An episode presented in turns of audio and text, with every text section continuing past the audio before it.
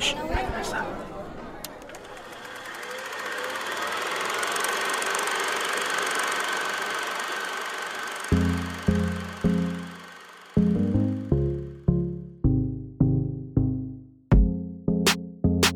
Olá e boas-vindas ao Era uma Vez no Cinema, um podcast dedicado a conversar e celebrar a magia da sétima arte. Eu sou o João Vitor Carreira, do Cena Pós-Créditos no YouTube e no Instagram. Eu sou João Rafael, colaborador do site 7.com.br e arroba site 7 no Instagram. E eu sou o Thiago de Mello, do site 7.com.br. E esse é o terceiro episódio da segunda temporada do Era Uma Vez no Cinema, o cinema de M. Night Shyamalan. Manoj Neliato Shyamalan, mais conhecido pelo seu nome artístico M. Night Shyamalan, é um cineasta indiano que aos oito anos de idade se mudou para Filadélfia, no estado americano da Pensilvânia. Apaixonado por cinema desde criança, Shyamalan começou a filmar com uma pequena câmera Super 8. Depois de Praying with Anger, sem tradução oficial, e Olhos Abertos, filmados de forma bem independente, ele lança seu primeiro filme de forma internacional, O Sexto Sentido. Em seguida, Shyamalan emenda Corpo Fechado, Sinais e A Vila, todos grandes sucessos comerciais, fazendo com que ele fosse chamado de o novo Steven Spielberg. A Dama na Água, seu filme seguinte, marca o início de uma nova fase para o diretor, a qual não recebeu grande aprovação por maior parte da crítica na época, bem como O Fim dos Tempos, O Último Mestre do Ar e Depois da Terra. Em 2015, com A Visita, filme financiado pelo próprio Shyamalan, ele volta a atingir um grande sucesso comercial, agradando o público e a crítica mais do que de sua fase anterior. Em seguida, com Fragmentado, o diretor volta a se consolidar nas bilheterias e nas graças do público. Em 2019, com Vidro, ele conclui sua trilogia sobre seu universo de super-heróis. Agora, em 2021, Shyamalan volta com tempo, ou velho, como eu tenho chamado, aos cinemas. O diretor acabou ficando conhecido por muitos como o cara do plot twist, já que alguns de seus filmes possuem reviravoltas extremamente marcantes, como a de O Sexto Sentido. Outros consideram que o cineasta seja de fato um dos grandes cineastas vivos, e, pessoalmente, eu acho que o diretor tem uma obra que vai muito além disso, trabalhando de forma recorrente com temáticas como a fé, crenças e a família. Esse podcast terá alguns spoilers da maioria dos filmes do diretor. Então, como ele mesmo odeia spoilers, a gente está deixando avisado. E eu vou começar perguntando para vocês. Para vocês, o Shyamalan é só o cara do plot twist ou existe algo a mais no cinema dele? Eu acho que com certeza existe algo mais no cinema dele, mas eu acho que isso não foi reconhecido, né? Acho que no tempo dele. Já pra eu não. Não querendo entrar aqui na coisa do cineasta perseguido, que é um negócio que eu, eu não concordo muito, mas tem que se fazer um pouco de justiça e, e dizer que essa alcunha de o cara da reviravolta, né? Ela, ela ficou muito muito muito relacionada à imagem dele, porque assim, o sexto sentido foi Cara, foi um sucesso tão absurdo. Agora é a hora dos velhos falar aqui, né? Mas a gente, quando a gente viu o filme na época, nossa, era uma assim, era aquela coisa do final. Meu Deus, imagina o que acontece no final desse filme. E era muito satisfatório você ver as pessoas assistindo o filme e depois vindo falar para você, caralho, que foda que aconteceu no final desse filme. Então era assim, era tudo girava muito em torno do plot twist. E mesmo que você ignorasse todas as outras coisas do filme, é, e você analisando só em questão de plot twist, já era muito bom, né? Já era muito bem feito. Então, assim, foi assim um, um achievement de respeito que ele conseguiu ali naquele primeiro filme. E de fato o que acontece é que, que forma assim uma, uma estrutura que as pessoas esperavam assim da, das obras dele. Então, foi passando o tempo, veio Corpo Fechado, veio Sinais, veio A Vila, e as pessoas esperavam algo muito inteligente, um roteiro foda, uma reviravolta que a gente ficasse imaginando, meu Deus, como ele fez isso, e eu vou e a gente vai rever o filme, a gente vai ficar se perguntando, olha como ele fez isso, quando ele fez aquilo. E ele ganhou essa imagem, e foi uma imagem que ela foi se acabando. Eu lembro direitinho, na época que saiu A Vila, eu tava com um amigo meu, quando a gente acabou o filme, eu lembro da gente olhar, tipo, um pra cara e falar, cara, que porra foi essa? Tipo assim, que a gente, eu lembro da gente ter detestado o filme. E não era só sentimento nosso, porque nessa época o Shyamalan ele já estava sendo encarado como uma espécie de piada. E isso, assim, por grande parte da crítica. Então, assim, essa visão de o cara do plot twist, ela foi meio que imposta também a ele, assim. Eu não sei se ele... Hoje eu acho que ele teve menos culpa nisso. Eu acho que o cinema dele é mais. Mas essa imagem, ela foi colocada em cima dele. E hoje, revendo o cinema dele, no meu caso, na minha opinião, é muito mais do que isso. Eu não sei até que ponto é mais do que isso, não. É, para mim, me parece injusto também limitar ele ao cara dos plot twists. É, eu acho que o cinema dele, sem entrar agora no, no, no que, que eu acho no geral, no cinema dele dá para reconhecer ali o talento de um bom diretor, né? É, só que ao mesmo tempo, embora eu fico na dúvida se como que ele recebeu esse título do cara dos plot twists, porque embora seja um dos grandes é, momentos do sexto sentido, é o grande momento do sexto sentido, né? Mas o filme não, não se limita a isso, ele não se reduz a só isso. O, o Shyamalan parece que quer ser o cara dos plot twists, né? Desde o que ele fez em sexto sentido, embora o público tenha se apaixonado por isso e queira ver um pouco mais, para mim parece que ele força mais a barra desse plot twist.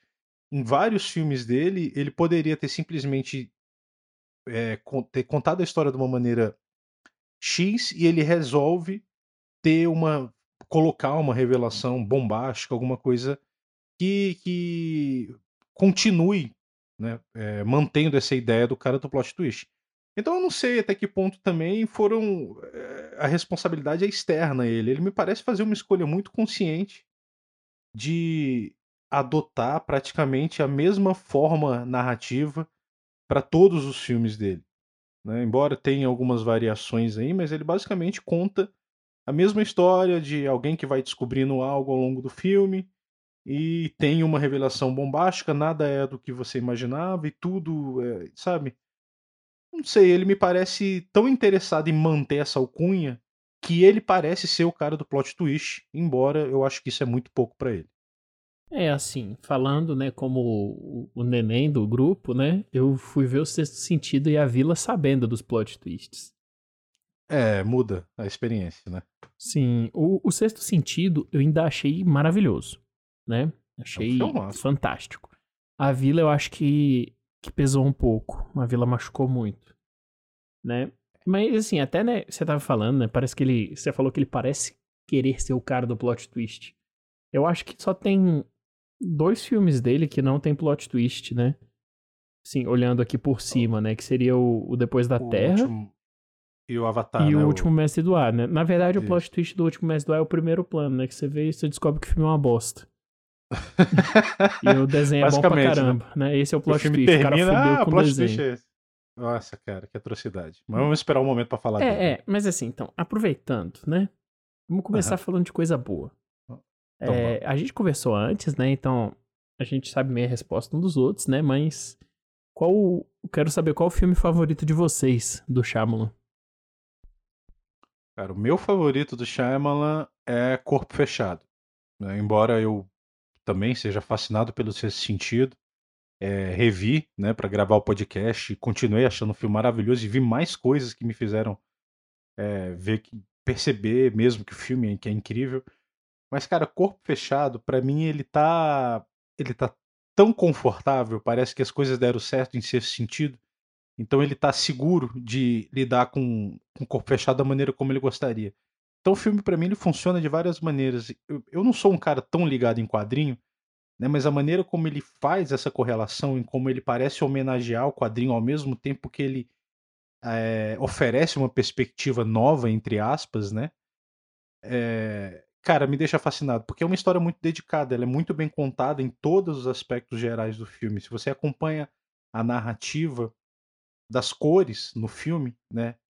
E dos enquadramentos, de como ele transforma tudo em quadrinho, em como ele está contando uma pequena historinha ali com as cores do personagem, o verde do David Dunn, o roxo do, do Sr. Vidro, do eh, Mr. Glassland. É muito legal e você percebe o detalhe na, na, na apuração do som, é, o enquadramento, a forma como ele usa a câmera em primeira pessoa, enfim, vários detalhes em gerais que ele transforma aquele universo numa coesão tão grande que é o filme dele que eu assisto e eu fico mais fascinado. Né? Embora talvez esse sentido seja mais popular, Corpo Fechado também é um filme muito adorado, né?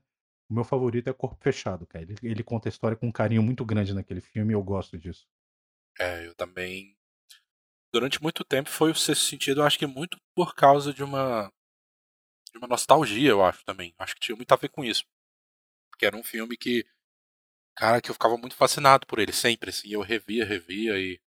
E é aquela coisa, o filme vai ficando com você muito tempo. E, mas agora revendo, e eu meio que revi pela, revi pela terceira vez, assim, né, o corpo fechado. Sei lá, cara, tipo, do coração parece que ele é meu favorito, assim. Mesmo que talvez numa avaliação, sei lá, que eu tenha dado numas estrelas da vida que não serve para nada, estrela é só uma maneira de você tentar quantificar, né, o que você tá sentindo. Mas eu olho o corpo fechado, parece um filme tão.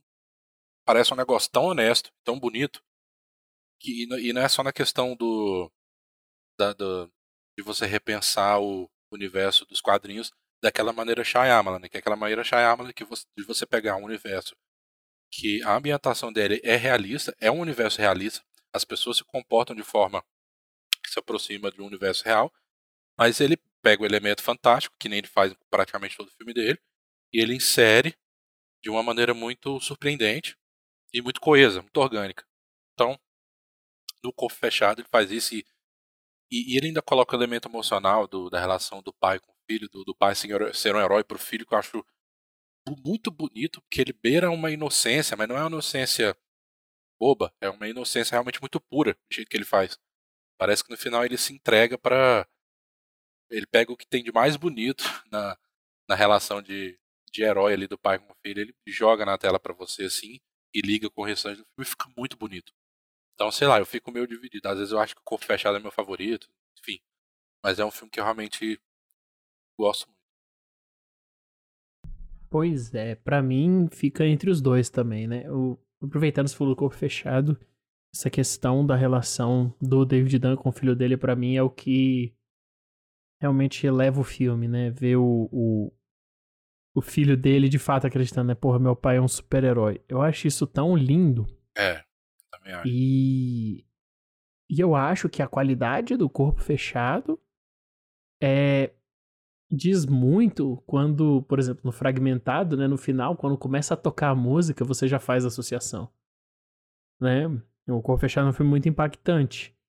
E apesar de revisitando o filme, ele ter crescido muito para mim, eu acho que eu ainda fico com sexto sentido pelo é porque é difícil. Para mim, eles, eles dois estão com uma folga, viu, assim, lá em cima. Mas acho que eu fico com esse sentido. Pela. Porque é brilhante. Sim, de verdade. É, é brilhante o como ele constrói o elemento do plot twist, né? Que assim, a gente avisou que vai ter spoiler, né? Mas enfim. É. Como ele constrói esse elemento do cara estar de fato morto. Como as pequenas, pequeníssimas interações tudo faz mais sentido. E, e, e, é uma construção muito, muito bem feita, assim, é muito honesta, né? É muito lindo. Os pequenos detalhezinhos, a questão das cores, uma reação de um personagem, ela não olhar para ele quando eles estão na mesa no restaurante, que ele não tá lá, eu, é, eu acho muito lindo. Cara, só, só um parênteses, porque tu falou uma coisa aí dela não olhar para ele no restaurante, né? E que isso é um detalhe realmente muito legal do filme. Mas essa cena, essa sequência, tem um detalhe que eu, ainda, que eu achei ainda mais maneiro, porque tem um momento logo no final, quando ela tá perto de ir embora, assinando a conta, se eu não me engano, ela olha para ele. Não sei se você reparou, ela dá uma olhada bem rápida de olho, assim, ela levanta e baixa rapidinho. E eu tava vendo esse filme de fone e foi muito legal o que o Shyamalan fez. Ele colocou no, como ela olha pro lado esquerdo, né? Ele tá à esquerda da tela assim ele colocou um volume mais alto de uma pessoa, tipo chamando a atenção do, do, do garçom no lado esquerdo do fone. Então, mesmo quando parece que ela olha ou não, para dar um quesinho mais de verossimilhança, né? Tipo, como assim, em momento nenhum ela nem vislumbrou a cara dele por um segundo. Quando ela parece olhar, ele teve a atenção de colocar um som mais alto, como se aquele som alto tivesse chamado a atenção dela, sabe? Então esse é mais um dos vários detalhes que tem em seu sentido, que é uma coisa assim de louco, muito legal. Eu, queria pontuar essa cena que eu gostei muito disso. Tá falando nisso, eu tô pensando o seguinte. É, assim, grande parte dessa divisão que existe, que existiu na carreira do Shyamalan, e que eu acho que, que existe uma certa divisão de uma parte da cinefilia de como ele enxerga o cinema do Shyamalan, porque eu fico imaginando a gente falando isso, e eu consigo imaginar uma resposta vindo pra gente, da gente, tá, não, mas tá vendo, vocês estão achando que o cinema do Shyamalan é um cinema analítico, é um cinema de, de roteiro, de texto. Assim, não é, não é mesmo, porque no próprio sentido, tudo bem, isso que a gente está falando de dele construir um plot twist, desses detalhezinhos que ele faz, são detalhes analíticos, né? Tá, são, são detalhes que, que você poderia encarar como um quebra-cabeça, como uma coisa para se entender. Mas para uhum. mim a força do filme não tá aí. A força do filme para mim tá justamente no emocional. É, na maneira Sim. como ele, como diretor, alia todas essas coisas que ele fez a um aspecto muito forte. Muito forte, assim, de. É, tem uma coisa a ver com, com esperança. Ele pega. Ele, ele liga essas duas coisas, assim. Me, medo do desconhecido, medo de fantasma, com, com esperança de vida após a morte, ao mesmo tempo com esperança de você se conectar com pessoas que foram embora que você não conseguiu mais, por algum motivo você não conseguiu conectar, mas você tem aquela esperança. Então, isso eu acho que ele faz perfeitamente. E eu não acho que isso seja uma coisa analítica, eu não acho que isso seja uma coisa de quem acha que, que o cinema do Shyamalan é roteiro. Não, não é mesmo assim. Eu acho, inclusive, que, que a direção dele transforma, que, é que transforma nisso uma coisa bonita, assim, maravilhosa, inclusive. Pois é, é, é, eu concordo com isso, realmente é, é uma questão de roteiro, mas na verdade é uma questão sensorial. E um outro filme que eu acho que faz isso muito bem, que, né, se fosse ranquear, seria o, o meu terceiro, é o A Visita. É, eu acho que ele é um filme que ele é muito direto, né? Não tem. Ele, claro, ele tem um plot twist que, que é muito bom, por sinal. Muito, muito, bom, muito, muito bom. bom. É, eu, eu não tava esperando realmente, assim, eu, eu quase não, caí né, da cadeira. Eu fui completamente pego também. Pois é, genial. Isso é o que é legal da visita, é que vale a pena revisitar esse daí, né? Sim. Esse plot twist funciona depois. Pois é, e, e o A Visita, ele é um filme que, assim, em termos de roteiro, ele é um filme muito direto, né? As crianças vão ficar com os avós, a menina tá fazendo um filme. E coisas é. estranhas começam a acontecer. Mas é a construção mesmo da questão do, do suspense, né? Acho que é o filme mais de gênero dele. É, esse o, o Depois da Terra, né? Depois da Terra mais pra ação. Mas acho que é um é. filme mais de gênero de suspense dele, assim, bem mais diretão mesmo, direto ao ponto. E eu acho que funcionou muito bem.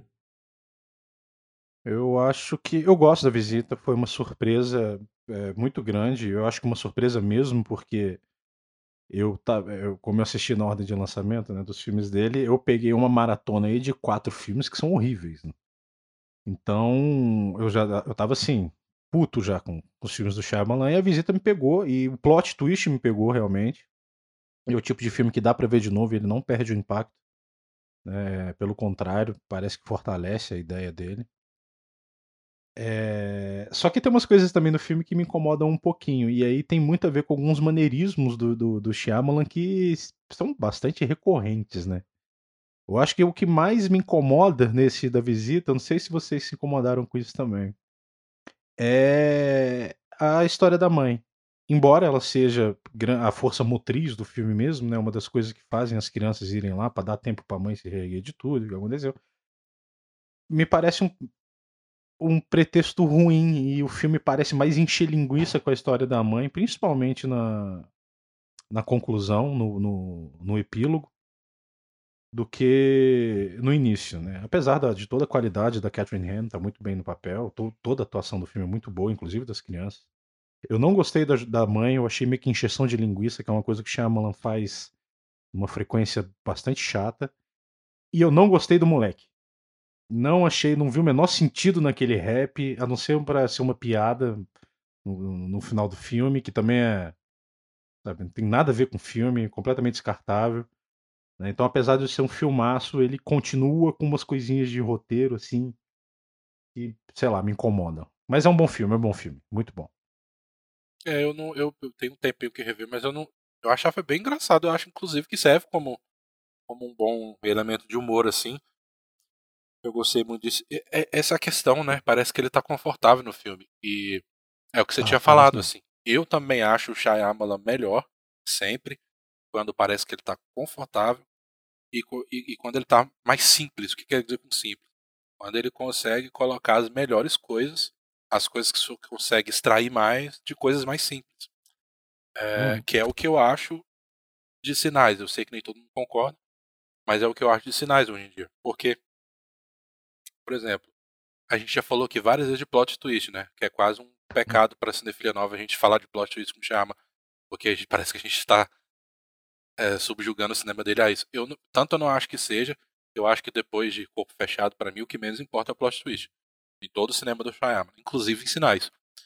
Tanto importa menos que eu acho que o plot twist de Sinais hoje tem uma, um significado completamente diferente para mim. E que eu acho que faz muito, muito mais sentido do que eu achava que fazia, só, fazia antes. Só uma dúvida, qual que é o plot twist de Sinais que eu tô pensando aqui, pra, só pra ver se eu tô A água certo. salva as pessoas. É essa daí mesmo, é, né? É, não sei se seja... É, é, Acho que a água é a coisa que menos importa. Eu acho que é mais a coisa do dele enxergar o, a frase da, da mulher como um retorno para a fé, o que ele precisava para para encarar aquilo como, é. como uma não coincidência. Né? Uma... Essa era a minha segunda opção. Que é o que eu acho muito bonito no filme. Então, é isso, porque na época, assim, de novo, você vai falando, os sinais foi defenestrado porque as galera ficava puta, porque eles iam analisar logicamente o plot twist, ah, é porque a água, não sei o que. Hoje eu acho isso uma bobagem, eu não acho que isso importa. Eu acho que o que, Inclusive, se você quiser analisar de uma forma mais racional, palavra proibida, mas se você quiser analisar de forma racional, o significado disso é o que o personagem do Mel Gibson precisa, porque ele assim, ele não realmente perdeu a fé de verdade. Eu acho que ele nunca perdeu a fé de verdade, né? É aquela coisa, ele ele tão traumatizado que ele estava procurando um motivo para não acreditar em Deus, é, inconscientemente, mas no fundo ele tinha aquela esperança. E é isso que ele conta para essa esperança dele. Eu acho que o, que o, que o quis dizer em sinais, não é pra gente. O Shyamalan não quer que a gente julgue aquilo, se aquilo é a nossa fé ou não. Ele quer que a gente entenda que o personagem do Mel Gibson é um personagem que abraça a fé. É outro tema recorrente na carreira dele. Então eu acho isso hoje muito mais eficiente. Mas é assim que eu vejo. E daí pra frente, eu acho que você analisar plot twist de maneira racional, eu, eu acho que isso causa uma cisão maior entre você admirar ou não o cinema do Shyamalan. Por isso que eu acho que o cinema dele é muito mais que o plot twist. É, mas ao mesmo tempo, é, eu concordo que tem que ter uma análise mais emocional e talvez não dê para ficar jogando racional em cima dessa leitura dos filmes dele, mas ele constrói uma. Ele é um diretor que adota, na forma dele de contar a história, a necessidade de ter uma justificativa. Né? Todos os filmes têm que ter uma justificativa e ele gasta tempo do filme fazendo a justificativa para algo que está acontecendo. Então ele dá a justificativa em corpo fechado. Aliás, ele faz uma coisa que eu nem acho tão interessante no filme, que é abrir e concluir com aquelas coisas sobre quadrinhos. Eu acho que aquele tipo de informação ela não é relevante em termos narrativos, ela funciona para situar é, o filme dentro do que o Shyamalan quer em forma de carinho, né, que é homenagear os quadrinhos e tudo mais. Mas é, ele tende a justificar tudo. Ele faz isso no corpo fechado, ele faz isso em sinais, ele faz isso em fim dos tempos, ele gasta mó tempão tentando justificar que é possível as plantas fazerem isso, ele faz isso em, em tudo. Em sinais, embora ele não seja tão assintoso nessa justificativa, ele acaba tentando criar uma coisa muito coesa, muito firme, né? Onde tudo faz sentido, uma coisa leva a outra. Então eu acho que essa análise do racional é, essa análise mais racional, né, sobre, sobre a linguagem dele, sobre a forma dele, ela surge meio que naturalmente pela maneira como ele conta o filme, como ele tenta justificar tudo. Aí você fica tentando encontrar realmente, beleza, vamos ver se essa justificativa faz sentido. Né? Eu acho que um, um, tem essa, esse ruído entre críticas muito nisso. Né? Porque tem a galera que quer defender e tem outra que está analisando o filme, não estou falando que é quem está certo ou errado, né? Mas que olha o filme de uma maneira um pouco mais analítica e vê que, e vê que olha, a intenção não é suficiente para o filme ser bom, sacou? Não é só porque você não quer que seja analítico que pode fazer umas coisinhas que deixa a história menos coesa do que aparenta ser numa visão mais é, mais simples, né, ou menos direcionada, digamos assim. Então não sei, cara, sinceramente. Eu acho que o Shyamalan, ele tem aquela coisa, ele é um. Eu acho que o lado de diretor dele é o grande destaque. O roteiro dele, vira e mexe, ele dá uma escorregada grande, assim, sacou? E não é tão difícil de ver. Eu, para complementar, o que, que eu acho que eu, que eu acho muito interessante que ele faz? Porque esse que você está falando dele construir, dele construir de forma que a gente interprete isso como algo racional, eu acho que é o que ele quer fazer. Por quê? Porque eu acho que que o confronto que ele, que ele cria entre a gente interpretar aquilo a gente olhar e falar, porra, mas isso é sem lógica demais, cara. Como é que você tá achando que isso faz alguma. Como é que você tá achando que tem lógica a água, o alienígena vir pro planeta cheio de água, não sei o quê, e a mulher fala uma frase e ele. E essa frase significa que a mulher viu que ele ia estar tá em perigo. Mas aí é que tá. É, pra gente não, mas, de novo, o que ele quer fazer no filme, ele quer falar assim, esse personagem aqui, ele estava tão desesperado para ele ter a fé dele de volta, que ele pegou uhum. isso daqui e interpretou do jeito dele. Eu acho isso muito honesto, mas claro, essa é minha uhum. visão. Então eu acho que faz sentido o que ele fez. Tanto faz sentido analiticamente, porque eu acho que, que não é que a intenção não é que a gente julgue se aquilo é racional pra gente, mas que a gente entenda que o personagem acha que, que aquilo ali é o retorno da fé dele, que, que não é uma coincidência, que aquilo ali é uma prova uhum. de um poder maior. Então, não sei, eu acho que isso ele, ele faz muito bem. Não sei o João acha. Não, não, concordo. Eu acho que nisso daí você tá certo. Ele faz isso mesmo. Eu acho que tem um filme que resume essa, essa discussão. Dois, na verdade, tem dois que resumem essa discussão muito bem. Que são A Dama na Água e O Fim dos Tempos, né? Dessa fase 2 né? aí, né? Filmes entre aspas. Duas porcarias. não, não. Então, o, A Dama na Água, por exemplo, é, é, justamente isso, né? O cara monta um, universo de fantasia, não necessariamente significa que ele é bom, né? Ele é uma história infantil e tudo mais, tem uma inocência, de fato tem a questão.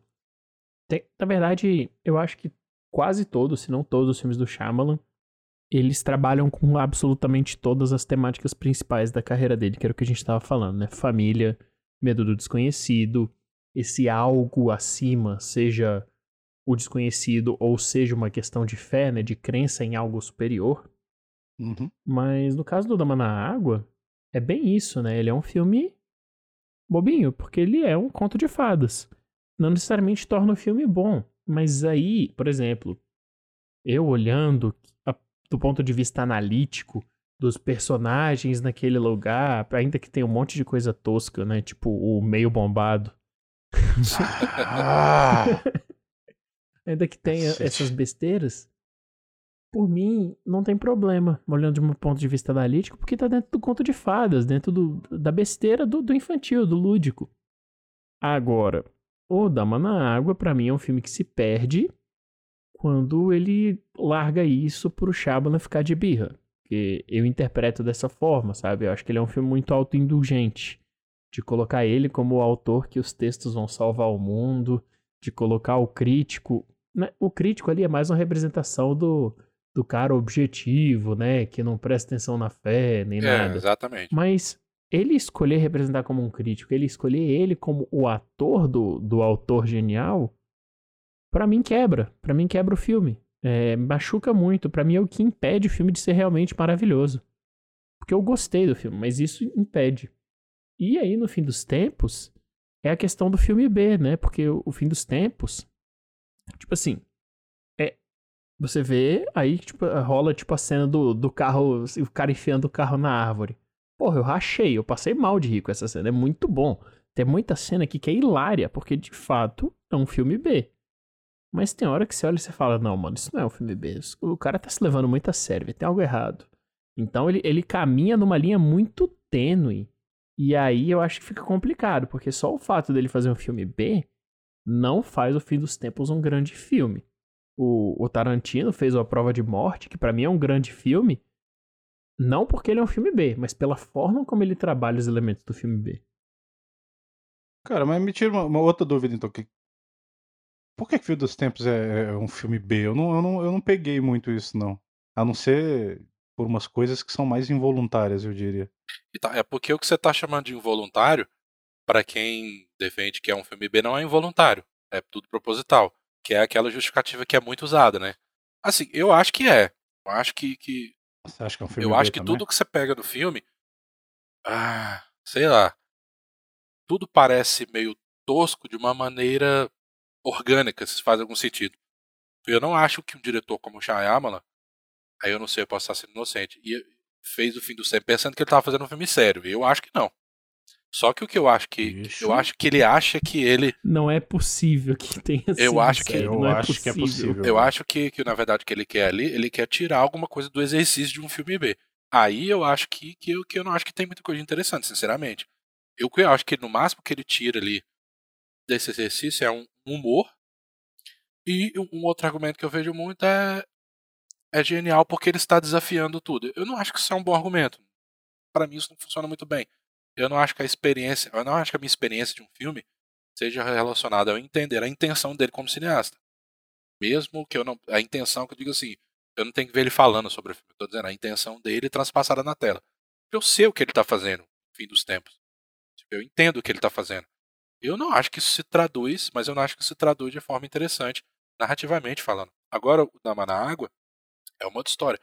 Eu acho boa parte do filme muito bonito. Por quê? Primeiro, porque ali eu acho que tá óbvio que ele quer fazer uma fábula, que é uma fábula muito calcada no infantil, mas ele usa essa infantilidade, essa redução das coisas para algo infantil, e relaciona isso com o trauma do, do personagem principal, né? Dele ter perdido a mulher. Foi a mulher e o, e o filho, a filha. Não lembro agora, acho que foi isso, né? Ele perdeu. Que é citado isso no filme, que eu não lembro agora. Mas o jeito que ele. Aí, assim, ali né, nesse filme, ele assume que aquele universo do condomínio é praticamente um universo de, um, de, um- de uma fábula. Aí, naquele elemento do Shyamalan, aparentemente é um universo realista. Aparentemente você tá num, num condomínio normal, que tem uma piscina, mas ele insere aqueles elementos ali fantásticos e você aceita. É, um- é praticamente. Eu acho que é, é um realismo fantástico, né? Acho que pode se dizer assim. É aquele filme.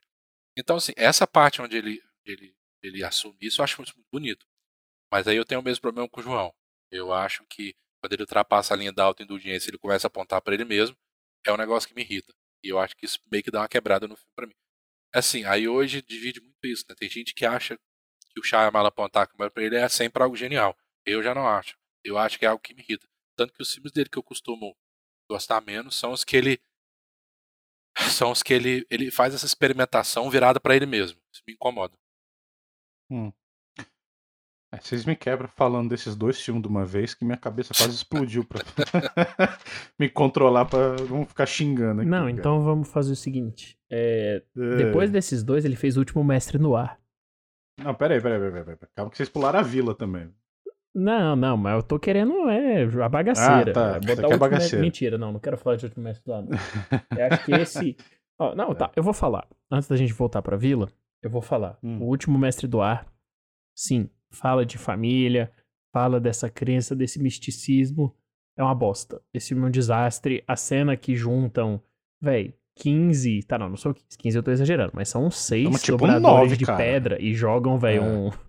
Uma brita no cara, velho. Porra, pelo- não, nem adianta. Não, não é um tosco proposital, velho. Porque tem toda a coreografia. Porra, é um momento mó de peso, a música. Nossa, é épico. É. Não, é uma bosta. Esse filme É é, muito bosta. ruim. E não tô nem querendo comparar com, com o desenho, viu? Não é questão de adaptação, não. O filme é muito ruim. O filme é ofensivo. Eu acho que assim, o filme é tão ruim que ele permite falar de adaptação sim, e foi uma adaptação merda, o cara não entendeu nada do desenho, sacou? Não... Dos personagens, nada, nada. Toda adaptação ficou ridícula. O, o tio Hiro é uma, uma das coisas mais ridículas que tem naquele filme. Quem não é, né? O Dave Patel tem vergonha daquele papel. É, que, que filme. Nossa, bicho, na boa. É o Shyamalan com a liberdade de achar que ele é foda, igual ele. igual dizem que ele é, sacou? Esse é o lance o esse último mestre do ar, o Ja- o Shyamalan, ele tá assim, eu sou muito bom, tudo que eu faço é ótimo.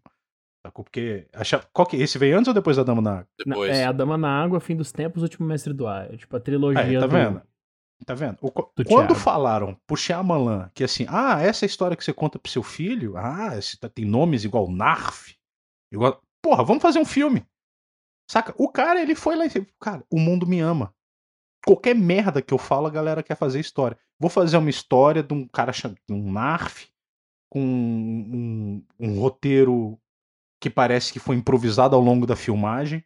a revelação do passado do, do Paul Giamatti, o nome do personagem. Eu não lembro o nome do personagem. Cleveland, né? Eu acho. É. É, a revelação do passado do Cleveland, do que aconteceu com a mulher com filho, filha, não sei. Ela parece que foi escrita pelo Tommy Wiseau, assim, sacou? É, é aquela revelação assim do nada. Ah, entra lá, começa a ler o diário dele. Ah, isso, mulher filha, mulher ele é. É igual aquela cena da mãe. Ah, não falar nisso, eu, tô, eu tenho câncer. Ah, tá, não tá. Você fica assim, mas peraí, velho. Sabe, eu acho, eu acho a Dama na Água um filme tão errado. E o que eu acho uma pena, porque eu sou fã do Paul Giamatti, esse acho que é o papel de estreia da Bryce Dallas Howard, que é uma atriz que eu, eu, eu gostei muito em várias coisas. Ela fez a, a Vila antes. É, sim. A Vila veio antes, sabe? A que Vila... a gente pulou. A Vila veio antes, é verdade. Sim, sim. A Vila veio antes. É, já é uma atriz que eu gostei dela, da Vila, é um dos poucos pontos, um dos poucos pontos positivos da Vila para mim, é ela. E, e é um filme, cara, que ele tem essa autoindulgência é, não tão escancarada, né? Como é no. Naquela outra porcaria lá, como é que é o nome? Não, esse é o mesmo filme. Caralho. Eu, tô, eu, eu, desassociei. Eu desassociei total. Eu falei que tem um outro filme que é uma merda essa autoindulgência dele. É, que filme ruim, cara. Enfim. Tem muita coisa. Tem, tem, tem, ele. E na verdade, assim, além do roteiro, eu não vou ficar entrando em mérito de roteiro, de de verossimilhança, furo de roteiro, nada disso. Eu acho que essa é uma outra discussão que não faz muito sentido também dentro do filme. Ele tem umas escolhas narrativas da forma dele de contar a história, porque, por exemplo, tem, é muito comum no, no, no, cinema do Shyamalan esse uso da, dessa câmera mais próxima, o close. Né? Ele faz isso com uma frequência até é, grande, sem juízo de valor nos filmes dele. Na Dama da Água, cara, a forma como ele faz isso é tão constante para personagens que tem um, um, esse esse eu acho o pior roteiro dele talvez junto com é, o último mestre do ar mas esse para mim é talvez a, é, a, pior coisa que ele escreveu então é um texto que eu considero fraco né que não me trouxe eu não, não consegui me, me sentir atraído pelo texto ou pelos dramas dos personagens nem nada e ele usa esses planos esses closes com uma recorrência tão grande para retratar um vazio tão bobo Sabe? Que tudo no filme começa a me cansar um pouquinho. Esse microcosmo do filme, que tudo bem, eu gosto de fantasia, eu gosto de realismo fantástico, embora eu não ache que isso seja um realismo fantástico. Né? Tá muito mais uma fantasia mesmo, sem esse tom do realismo que eu não consegui pegar. Eu acho que esse é um filme que ele. Um dos poucos filme, filmes dele que ele abre mão de, de manter essa questão do realismo e ele realmente se chafurda nessa, numa fantasia autoindulgente que ele é o grande salvador da humanidade, porque ele gosta de contar história e um crítico foi crítico de cinema e enfim. Tudo no filme é errado, cara. Tipo, a, a forma como ele vai liberando partículas de informação é uma encheção de linguiça tão grande. A mãe, a filha, precisar ter esse mecanismo de ah, tem que traduzir para a filha, para a filha perguntar para a mãe, para a mãe devolver para a filha, para a filha traduzir para ele. Sabe? Isso amarra o filme. Isso eu, eu, não, eu não vi um valor narrativo que somasse a qualquer outra coisa, a não ser uma encheção de linguiça, porque ele queria brincar de ser fantasioso, porque talvez ele quisesse falar alguma coisa sobre o valor da história oral, não sei, mas tipo, isso é uma associação que eu tenho que fazer porque o filme não justifica de verdade essas coisas. E esse é um dos personagens. O outro, o meio bombado. O meu bombado desaparece no filme inteiro. A gente é introduzido a um personagem extremamente curioso, para dizer o mínimo, para não ser um chato de ficar xingando o tempo todo.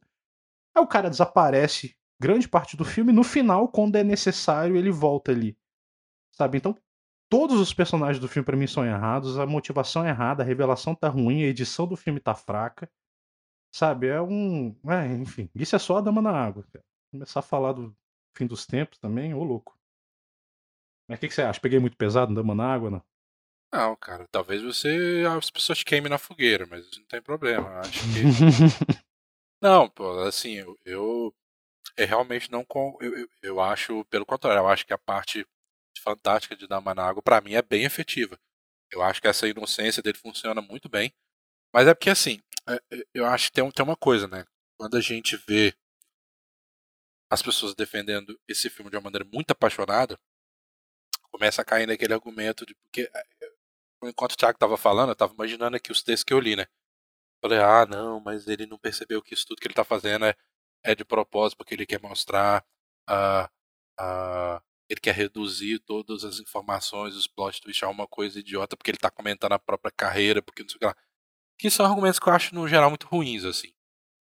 Então eu não me apego muito a isso, porque, de novo, eu não acho que o fato de, de, de um cineasta fazer isso faz automaticamente com que a experiência minha com o filme seja boa. Aí tudo bem, eu acho maravilhoso que as pessoas assistam o filme e acham e saiam do filme maravilhadas, emocionadas. Isso que é a beleza do da arte. Né? Aquilo te convenceu, ótimo que te convenceu. Mas, enfim. É essa coisa, né? Tipo. É, é essa coisa que, a gente, que, que você inclusive apontou, né? Que o Charme ele começa a, a fazer umas coisas que parecem tão tolas, porque ele se acha foda, né? Eu acho que é, tem um pouco de verdade nisso, porque eu acho que, que, que aí entra a questão da, da autoindulgência. Mesmo que isso, para né, o culto ao Shyamalan, seja uma, uma. caia no argumento do proposital, mas enfim.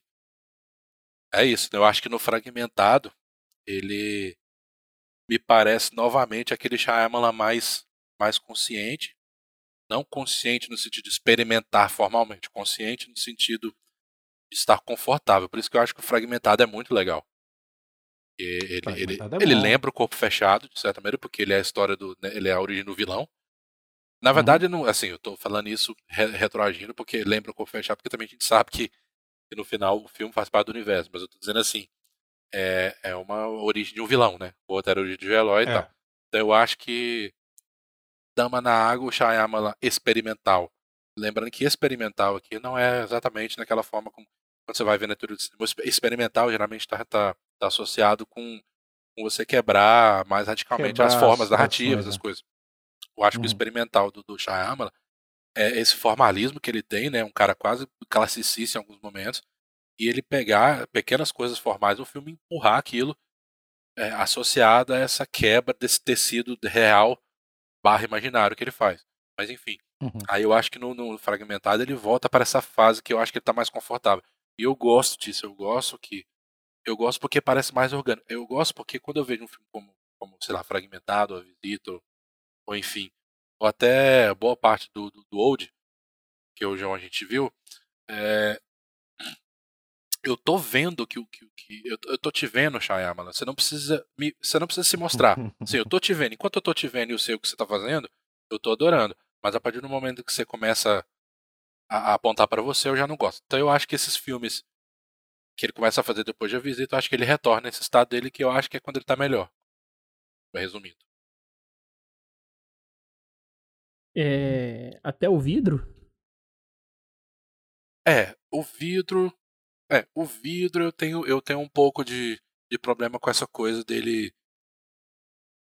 dele, dele empurrar demais a discussão do, do, da maneira. Primeiro, os quadrinhos Segundo, o Vido ele, ele foi feito numa época pós-Marvel, então ele está pegando várias coisas que se tornaram comuns, se tornaram até viraram clichê no universo, universo expandido. Ele claramente está tá pegando aquilo, está subvertendo da, da, maneira dele que ele faz no vidro. E de novo, enquanto a isso eu não vejo problema nenhum. Eu acho bem, bem legal, bem interessante. Mas eu acho que, que, que de novo, ele começa a, a tornar essa discussão tão óbvia tem uma certa parte do filme que eu começo a olhar e falo assim, pô, mas tá me parecendo que você tá batendo na mesma tecla, eu já entendi o que, que você quer. Você tá começando a me tirar do filme, sabe? Isso que eu pensava quando eu tava vendo o vidro. Você tá me tirando do filme. Você, você não tá fazendo a mesma coisa que você fez em Corpo Fechado e Fragmentado. Você tá chamando muita atenção para você mesmo. Então, de novo, Perdeu que é o que eu não gosto. Né? É. Eu acho que o vidro fica meio no meio do caminho para mim, por causa disso. Mas eu sei que ele é adorado porque, ah, ele, ele, ele ele enfrentou toda a convenção do cinema do super-herói, unindo o vilão com, e, e, fazendo com que, com que a coisa do, do, de existir uma organização que, que, que faz com que haja um equilíbrio né, entre, entre essas pessoas com poderes especiais, já remetendo, obviamente, a coisas comuns em quadrinhos, mas dentro daquele universo mais pé no chão, mais racional que ele costuma fazer. Eu sei que isso faz parte de toda a desconstrução e tudo, mas de novo, para mim, não basta eu entender que ele está desconstruindo. Eu acho que essa desconstrução ela tem que ser, para mim, ela tem que ser traduzida numa experiência mais imersiva, mais interessante. Aí eu acho que ele me tira um pouco do filme. Mas eu não acho o filme ruim, assim, mas eu acho com certeza os dois primeiros melhores, principalmente o corpo fechado. É, eu vi alguém, eu não me lembro agora quem foi, então eu peço até perdão. Pode até ter sido vocês. Eu não vou dar crédito porque eu não lembro quem foi, né? Mas eu tô tirando os créditos de mim. Que essa pessoa pontuou o vidro como um filme que tá trabalhando com questionamentos que já foram resolvidos. Assim, por que, que o David Dunn tá duvidando dele mesmo, sendo que ele já duvidava de si mesmo no corpo fechado e a gente viu que aquilo era realidade? Saca? É, e aí, se for entrar no argumento de, pô, o Shyamalan tá questionando o próprio cinema, eu acho que é meio bobo, porque ele não tá questionando nada, porque a conclusão é a mesma, eles são super-heróis. E até aproveitando esse gancho da, da corporação maligna, isso é, de certa forma, trabalhado em outros filmes dele, né? Em outro filme é, é uma semelhança bem parecida, né? Mas no A Vila, é uma lógica parecida, né? É uma organização, uma entidade superior que está, de fato, dominando como todos devem enxergar tudo, como a sociedade deve se portar, deve viver a partir dos monstrões inventados da floresta, né? É, inclusive você falando de A Vila, me lembrou que uma das coisas que eu mais gosto no Shyamalan, o Shyamalan ele tem uma, uma capacidade primeiro, estética muito, muito interessante, sempre teve. E ele tem também, isso já foi apontado por muita gente, aí você vai levar esse críticos falando isso, mas é sempre bom falar. Que ele tem uma, uma habilidade muito interessante, que é resolver as coisas num plano, né? Muito economicamente. Me lembra um pouquinho as coisas que o Spielberg fazia. Tava assistindo esses dias o primeiro Indiana Jones, o Spielberg faz isso muito, né? Ele pega várias informações e coloca num plano só, assim, né, em, em uma sequência, usando o fundo, usando a profundidade de campo, que é o que o Shyamalan faz muito bem. Eu acho que o Shyamalan faz isso perfeitamente na carreira dele. Às vezes, ok, tem vez ou outra que, que me parece que ele tá atirando para todo lado, mas na Vila, eu tava lembrando que a Vila tem vários momentos assim que eu acho que são muito bonitos e são muito interessantes. Até em termos de, de, de das, da, das micro histórias que ele conta num plano, assim, que ele, são coisas que ele faz muito bem, assim. Tem coisas muito memoráveis na Vila. Eu acho que o problema para mim a Vila é que eu, eu sinto que a resolução da vila, ela, embora ela, ela tenha um apelo Forbidden World racional, aí eu uhum. já acho que a coisa emocional do filme, que é, um, que é uma coisa que eu acho também que o Shyamalan faz bem, eu não sei, eu sinto um vazio. Assim. Eu sinto que, que quando a vila chega no terceiro ato, falo, pô, me pareceu algo vazio, sabe? O que ele fez, eu não consigo enxergar muita coisa além de você analisar formalmente como ele ele, ele destruiu uma convenção aqui, outra ali, quando sabe? Eu acho que vira um papo meio meio analítico demais e não sei, para mim falta essa, essa coisa assim. A Vila foi um filme que eu gostei menos na revisão. Não sei vocês. Cara, eu acho, eu acho que A Vila é um filme que ele é muito errado em muita coisa também e ele não foi feito para revisão. Eu acho que o Shyamalan ele não ele, esse é o tipo de filme para mim que parece que ele não estava confortável. Sabe? Que parece que aí talvez seja aquela coisa do, olha, precisa de um plot twist. Sabe? É, porque é, nada encaixa de verdade. Sim, o filme tem valor visual, ele tem fotografias é, maravilhosas, até porque, se eu não me engano, a Vila é o Dickens, né, o fotógrafo do filme. Então, tem coisas muito boas. A trilha sonora e uso. O Shyamalan sabe fazer suspense, né? Então tem momentos de tensão que são assim sensacionais. O elenco do filme é um elenco gigantesco, é um elenco muito bom. E, e, mas na verdade aí começam os problemas também. A personagem da Sigourney Weaver, o romance dela com, com o patriarca lá, porra nenhuma, não dá em nada, desperdício de tempo. É, mas enfim, sem, sem, sair dos pontos analíticos, assim, tem uma coisa na vila que eu também queria chamar a atenção. Uma das coisas que eu acho que é, mostra que o filme realmente ele não funciona para revisitar. É por que diabos eles vão fazer aquela vila, eles vão começar aquela comunidade, por que, que tem que fingir que aquilo ali é o século XVII até na língua? Sabe? Isso para mim é, é tipo, ah, você tá sendo analítico demais, tá pegando, vendo pelo em ovo, tá querendo Cara, para mim, assim, mostra que o filme ele não sobrevive a, eh, a nenhuma é, releitura, releitura não, né? Você assistir novamente. Não faz sentido. É uma escolha estética que tá lá exclusivamente para enganar o espectador, sabe? Então, ele já começa para mim tendo umas coisinhas assim que, tipo, o filme ele tá lá para criar o plot. A, a vila existe pelo plot twist. Eu não. Eu acho. Eu tenho esse sentimento que você também. Eu acho o filme vazio. Ele é um filme que parece que foi criado para fazer aquele. Ah, meu Deus, então era isso. Tudo era uma mentira, né? Porque o filme não tá falando muita coisa. Ele tem uma, um, um lance que eu acho bem legal, que é a mudança do protagonista. Não é o Joaquim Fênix, é a Bryce Dallas Howard. Eu acho isso legal, isso muda a dinâmica do filme. Só que a partir disso, começa tudo errado. Não faz o menor sentido ela ser a pessoa que vai pra floresta, não faz o menor sentido eles falarem daquela maneira, não faz o menor sentido a discussão do, do personagem do patriarca principal lá com a, com a Sigourney Weaver, a altura. Eles sabem que é um embuste. A edição do filme é estranha porque ela revela um negócio que depois ela parece que quer te pegar na cena do buraco lá. O personagem do, do, do Adrian Brody é péssimo, sabe? Então é um filme que parece que ele é construído para ser grande, tanto que ele tem um elenco gigantesco, ele tem um diretor de fotografia grande, ele tem um valor de produção admirável, apesar de tudo tem muita coisa legal. Visualmente o filme é muito bom. Mas ele não se sustenta. Por quê? Porque não tem uma narrativa de verdade, não tem uma história de verdade. A Vila fala do quê? não fala de nada. É um filme que tá lá para ser um plot twist, sabe? Então, começa para mim a, a, ladeira abaixo do Shyamalan começa com a vila. A partir dali, rola uma bagunça na cabeça dele, ele acha que ele é mais o que ele é, o que ele consegue. E, cara, não sei. Mas a vila não. Embora tenha muita coisa legal, no geral, assim, eu acho um filme bem fraco, bem problemático. Nisso que você falou do, do filme não ter uma história em si, né? Ele existir pelo plot twist. É, eu senti um pouco disso na vila. Eu acho que eu, eu vi a vila sabendo do plot twist, né? Que eu falei no começo. Isso prejudicou pra caramba o filme pra mim. Machucou. É, mas tem um filme. É, esse eu vou tentar não entrar em spoiler, né? Que é o Tempo, o Old. É, eu acho que ele é um filme sem história. Não no, no sentido ruim da palavra.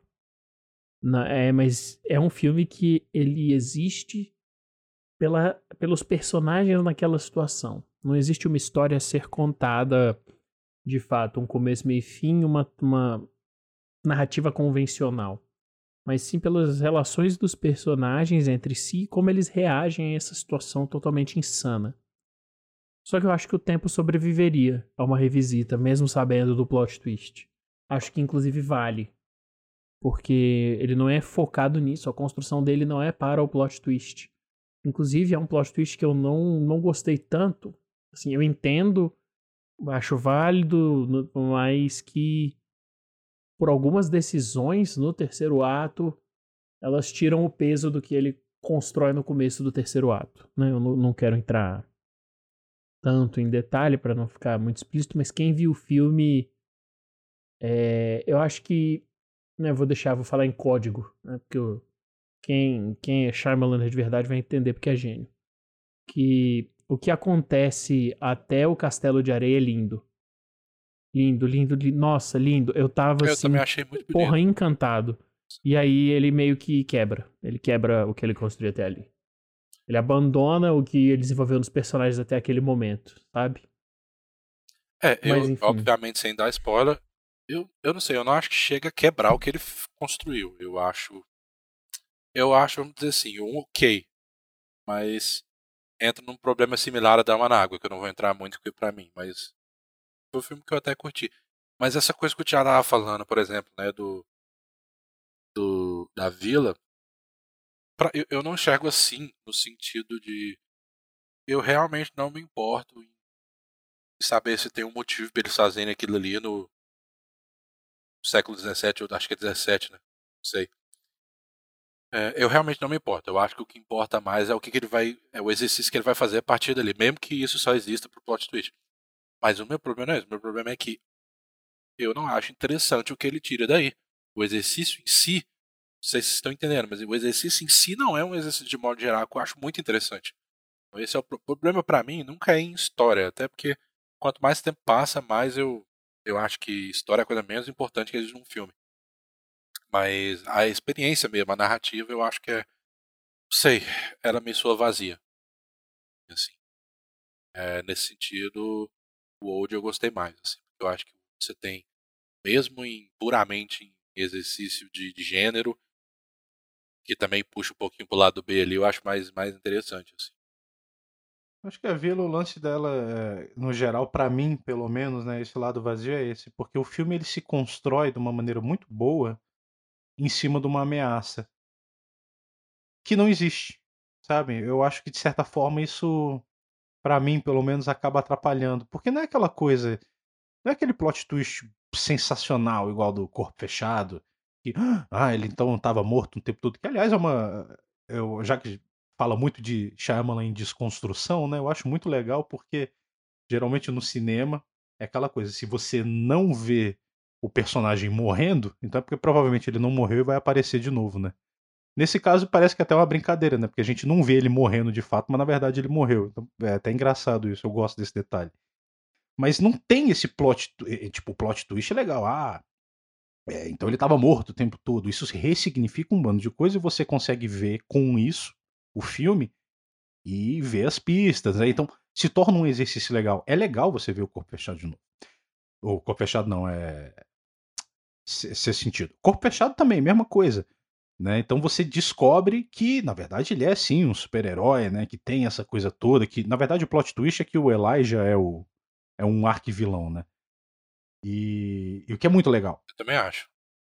Agora, na vila é isso. Ah, então as criaturas. Ah, na verdade, as criaturas não existem. São um bando de velho que não sabe o que estão fazendo. Um deles perdeu o controle e começou a escalpelar animal e jogar por aí. E, aliás, o filme não volta a tratar sobre isso. Né? Quem foi que estava fazendo aquilo afinal e por quê? O filme abandona essa narrativa. Que eu acho que é uma narrativa, eu acho que deveria ter uma conclusão mais satisfatória do que aquele final. Sabe? Então é um filme que o plot twist dele tira é, exatamente a essência do negócio. Seria como se o. Sei lá, o cara não tivesse morto, no seu sentido, sacou? Como se o Elijah, na verdade, fosse só um curioso. Né? A vila é só isso. Não, na verdade, aqui é só um, um lugar de traumatizados que não conseguem lidar com a vida e resolveram criar uma sociedade de três séculos atrás sem o menor motivo. Ah, então, enfim, é um filme vagabundo. Thiago não dá, não mano, não dá. muito. não gosto muito de muita coisa. É, eu acho que só pra gente concluir, teve um que a gente não conversou muito, acho que nem, nem tá muita conversa mesmo, né? Mas pra gente não passar em branco. O Depois da Terra, né? O filme do Will Smith com o filho do Will Smith. Um dos. Que era É, bem eu- o Will Smith, né? Porque ele tava botando o filho pra. Fazendo fazer projeto tudo, filho, né? Sim. Projeto Uhum. filho, né? Pois é, eu achei legal. Assim, Ah, eu não é um assisti grande de novo, filme, eu- eu mas é achei ok. divertido. Eu acho isso, É. eu acho que ele tá mais simples, eu acho que é um negócio muito simples. Acho que ele não quer muita coisa ali, eu acho que ele faz um filme, inclusive que tem algumas marcas estilísticas bem legais dele que estão naquele filme que eu acho que são muito legais também, né? Tipo assim, Hum. você vê uma certa assinatura, né? Visual dele, eu acho, acho, eu acho isso legal e eu acho que casa muito bem com o tom intimista que ele dá, embora não seja lá essas coisas, não seja um super drama que você vai se emocionar, mas eu acho que funciona mesmo. depois da Terra. Tom intimista com as escolhas estilísticas que ele que, que você costuma ver sempre nos filmes dele, assim. Acho, acho interessante. Eu acho que dá até pra achar desculpa pra não, não ser tão emocionante, né? Tipo assim, o primeiro que o Jaden Smith é muito ruim, né? Mas eu não vou nem entrar nesse mérito. Ele Cara, ele é muito o bicho ruim, é mas muito aí, ruim, o Will Smith tá péssimo nesse filme também. É, viu? mas é porque eles eles são treinados a não ter medo, a não demonstrar sentimento, né? Então, É. então de certa forma é justificável, sabe? Tipo assim, dá pra entender porque é. que é tão estranho. No final, né, tem a preocupação do cara com o filho, então aí tem uma catarse que, que não pega, meio que foda-se, mas assim. Hum, pois é. E você, Thiago, o que, que você tem a falar do, do Depois da Terra? ah, cara, porra, aí vocês me quebram também. É uma merda também, é uma bagunça. horrível, horrível. Mal atuado pra cacete, sacou? O- Eu, eu, eu, eu entendo, o filme tenta encontrar uma justificativa, que é o que Shyamalan também consegue fazer com uma, uma certa qualidade, justificar algumas escolhas dele, né, pra dar esse tom mais natural pros filmes dele. Mas, cara, essa história do Will Smith, né? A história do filme do Will Smith. Eu, eu, eu, eu olho pro roteiro com uma coisinha diferente, assim. Então tem umas coisas que me incomodam profundamente. É. É boba... Eu sei que é bobagem, mas pra começar, o nome do personagem já me quebrou ali. Quando eu vi que o nome do cara era Cypher's Rage, eu falei, puta que pariu, meu irmão. sabe? É, tu vai ter um troço assistindo o tempo, então. Porra, bicho. Tu é vai passar mal com, com o nome do cara que aparece Ave lá. Maria, velho. Cronos. Cara, é espalhafatoso. Ele tem, ele tem coisa boa. Eu lembro que no começo tem uma sequência, eu não sei se é na, na queda do avião, não sei, que a montagem ficou legal, a forma ficou legal, e me trouxe, me trouxe até um, um mal-estar, assim, é proposital, eu imagino. Mas aí as coisas já começam a ficar bagunçadas. É... Beleza, eles não demonstram sentimentos. Cara, impassividade é diferente de não ter medo, sacou? É, o filme toma umas escolhas por umas coisas tão. Aí eu entendo que talvez ele queira ser mais filme B, um sci-fi B. Porque a história não faz sentido. Né? Muita coisa ali não faz sentido. E me parece algo muito grande pra contar, pra contar algo bobo.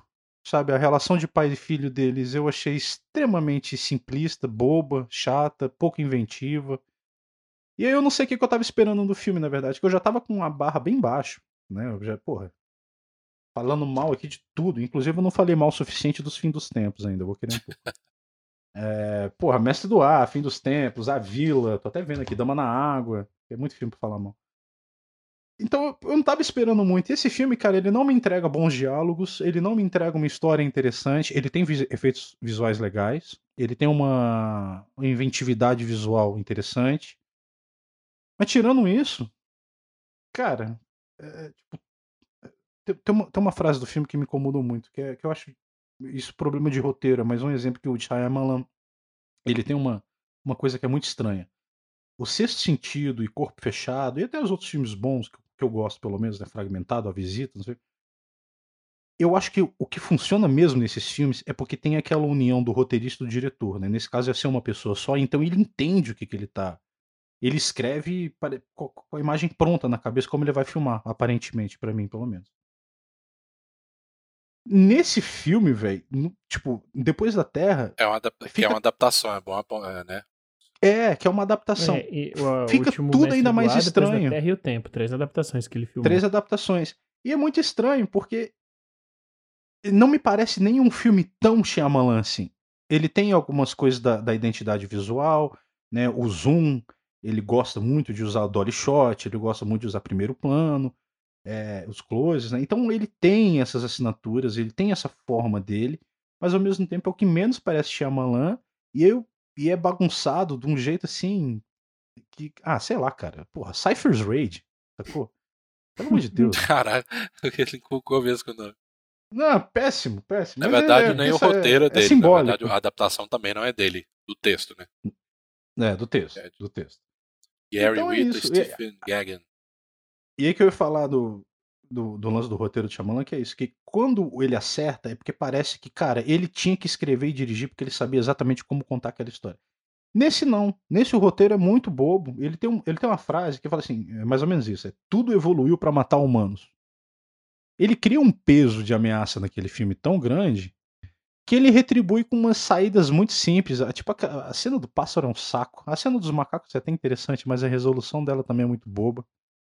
Sabe, eu. eh, Enfim, eu não vou ficar entrando nesses méritos, não, porque eu não quero ficar apontando as picuinhas do filme. Mas no, no, no geral, é um filme com personagens mal construídos, com uma história boba que não me traz nada de novo, pelo menos. Contado de uma maneira que não me parece nem tão apaixonada dele assim, embora seja ele se aventurando em outros gêneros, o que eu acho legal, mas eu fiquei até na dúvida, será que ele sabe dirigir outros gêneros? Porque tá começando a ficar. As coisas boas estão caindo sempre pro suspense. E tá parecendo ficar ali mesmo, sacou? Bom. Alguma consideração final? Antes da gente puxar no- nossas recomendações? Sim, vamos lá. Consideração final. Fim dos tempos, vamos falar fim dos tempos. Ai, meu Deus. Quem vai. Eu quero que, eu quero que alguém defenda fim dos tempos pra eu ver o que é uma defesa de fim dos tempos. Ah, eu acho que a defesa mais comum de, de fim de tempo que você vai ver muito é a justificativa de que ele é um filme pro- propositalmente B, o que eu acho, eu, sei, eu acho um pouco irônico. Que assim, muita gente que tava vendo a galera no Twitter falando, né, que vai parar de usar filme B como ofensa. Eu concordo totalmente. Eu acho que, Totalmente. que, que você não deve usar isso como ofensa. Mas ao mesmo tempo parece que a pessoa tá justificando tudo no filme porque é um filme B. Não parece meio contraditório, sei lá. Tipo assim, tudo, tudo que te aponta de Uhum. ruim, você fala, não, mas é um filme B. Aí, você- sei lá, eu não, não sei. Você tá diminuindo o filme B. Me, me parece um tabela. pouco contraditório. Mas enfim, eu não me importo de o cara fazer um exercício total. Porque eu acho que o fim dos tempos, ele realmente quer pegar. Eu, eu, acho que ele, eu acho que ele é o auge da birra dele, vamos dizer assim. Eu acho que ele quer pegar aquilo, realmente dar uma chacoalhada e. Eu acho que ele quer, realmente quer provocar. Mas assim, uma provocação não necessariamente ela vai ser efetiva. Então, eu não sei. Fim dos tempos me parece um exercício vazio. É isso. Para mim é um exercício vazio. Eu não consigo tirar muita coisa interessante daquilo ali. É, tô ignorando, porque eu acho que nesse filme realmente não cabe muito você ficar analisando lógica das coisas e tal, tudo bem, mas assim, sei lá. Porque assim, outra coisa interessante geralmente que fazem exercícios de gênero é você pegar algum assunto, tema maior e encaixar aquilo ali dentro da forma de gênero que você quer fazer. Eu, sei, eu acho que ele tenta fazer com, com aquela coisa meio crítica ambiental, mas eu acho que soa muito tola. Sei lá. Então eu não caio nessa. Acho meio esse papo de que, de que Os Tempos é o melhor filme porque ele desafia tudo. A palavra desafiar tudo é muito vazia. Eu acho, eu acho que é uma justificativa extremamente vazia. Que não quer dizer muita coisa, na moral. Assim. Então, eu acho, eu acho é, que é um exercício eu... completamente vazio. Esse, esse do filme B, cara, no fim dos tempos, eu não consigo enxergar tanto isso. Eu não eu acho que isso me parece uma vontade de, de dar, mérito, dar mérito pro filme onde ele não tem. É, eu acho que é um filme que tem um valor de produção suficiente e uma forma narrativa muito consolidada para chamar de filme B. O Shyamalan ali, ele tá fazendo a mesma coisa que ele faz nos filmes anteriores. E os filmes anteriores não são B por causa disso. A forma como ele tem de contar, aproximação de câmera, enquadramento, é, revelação de roteiro, tudo é extremamente parecido. Inclusive, a cena dos pedreiros eu acho sensacional. É, eu acho ela de um terror visual e de uma construção narrativa incrível, principalmente só pelo barulho do som dos corpos caindo e como ele vai revelando as câmeras ao pouco, como ele joga a câmera de mão no, no momento certo e causa mais. Sabe, é, eu, eu não vejo o filme ali. Eu vejo um filme com grana, ciente do que está fazendo e que é muito ruim. Que escala um ator que puta merda. botar, botar esse peso todo em cima do Mark Wahlberg é uma coisa que eu não entendo. Sabe, porra, quer fazer filme B? Então chama alguém bom, chama a galera boa do filme B, bota aí um Tom Atkins da vida, chama o Bruce Campbell, chama o Jeffrey Combs, Nicolas Cage. Sacou? Nicolas Cage, sacou? Pô, vamos fazer filme B? Então bota o filme B, vamos fazer barato filme B. O filme tem recurso visual. As, sequ... as sequências de, de, de terror do filme, elas são bobas por uma escolha narrativa, algumas delas, não todas. A do carro, por exemplo, eu não ri, eu, eu achei ela do caralho, eu achei ela muito boa. Acho a que eu ri também. foi a do. É, a que eu ri foi a do treinador, de tigre, de leão, sei lá, que fica dando pedaço. Se aquele é filme. Eu não acho que aquilo seja filme B, porque, pô, a do Carros é do caralho, a do Pedreiro é muito boa, a do começo do filme da amiga dela que trava, quando todo mundo trava na rua, né? Sabe, são cenas construídas para causar um terror genuíno, não é aquela coisa jocosa. Não é aquela coisa do filme que não tem orçamento, então ele é obrigado a criar algum artifício para valorizar a própria imagem. Sacou? Que, inclusive, realmente usar filme B como, como ofensa é uma idiotice, porque o filme B, o cinema B, ele fez coisas que Hollywood sozinha não teria pensado, sacou? É, porque então... a coisa do filme B é a coisa da criatividade, é justamente isso, né?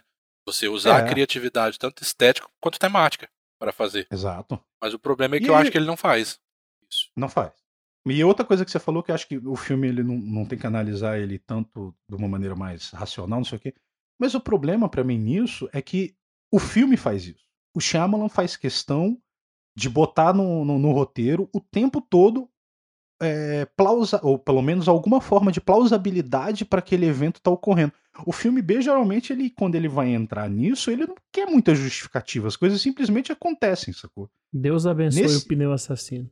Né? Pois é, não tem. E aí o Shyamalan, ele passa o tempo todo com aquele personagem que tem até uma sequência de frases ridículas. Você gosta de cachorro quente? Não. Oh, eu acho que cachorro quente é perseguido, é um formato é legal, mas você fica, que porra é essa? Ah, isso mano, não é filme B, isso é um roteiro mal escrito. De plástico, velho, tudo é perdoado. Porra, muito sacou? Bom, então, véio. é, tá vendo? É um roteiro mal escrito. Aí querer jogar isso pras costas do filme B, sacou? A, a cena do, do, da planta de plástico, eu acho que ela poderia ser até engraçada se o Mark Wahlberg não fosse um ator extremamente limitado, né? Porque cara, na hora da dramaticidade, na hora do vamos. What? No! Você, ah, pelo amor de Deus, gente. É maravilhoso quando ele, Sabe, quando ele é. tá também querendo. Let me think! É. É. E também É, essa meu parte é maravilhosa. Mas é porque Então, eu tava sei, pensando na- cara, na- na naquela cena do carro, que eu acho que é uma sequência ótima, inclusive, que eles estão chegando na cidade e que o som Uhum. some, parece que você tá num filme de terror. Ele, ele tira o som e você vê as pessoas penduradas na árvore. Eu acho muito bizarro de boa aquela cena. Eu acho muito bizarro. Aí o que, que ele faz? No meio da cena, ele bota, tipo, os, os diálogos mais imbecis do mundo sendo ditos pelo. pelo. Gente, eu sempre, sempre esqueço o nome do ator, cara. Ele é muito bom. Cara. O, pelo John Leguizamo? É, o John Leguizamo. Porra, destruíram o cara lá, velho. Aí, Ele assim, é ótimo. Aí ele bota ele pra falar as coisas mais imbecis. Aí eu sei que a galera quer justificar isso. Ah, não, mas ele é obviamente que o cara tá falando coisa imbecil porque isso faz parte do exercício do Shyamalan. Mas, meu amigo, é isso que eu tô querendo te dizer. Tipo assim, ok, você tá satisfeito com puro exercício, você tá satisfeito só porque você percebeu que o Shyamalan tá botando um diálogo ruim porque é engraçado. É isso que você... tira- Eu, eu não consigo tirar muita coisa disso, eu não não. quero isso. Hum. Eu não quero só ver que ele tá fazendo um exercício. Sei lá, cara, eu quero que o. Que o... Eu quero uma experiência mesmo com o filme. Sei lá, como é que isso se Claro. traduz na experiência? Sei lá, é isso. Eu, eu não acho que isso se traduz muito forte em termos de experiência cinematográfica, no fim das contas. Não, eu também acho que não. Esse filme é muito problemático, cara. Sinceramente, é muito ruim.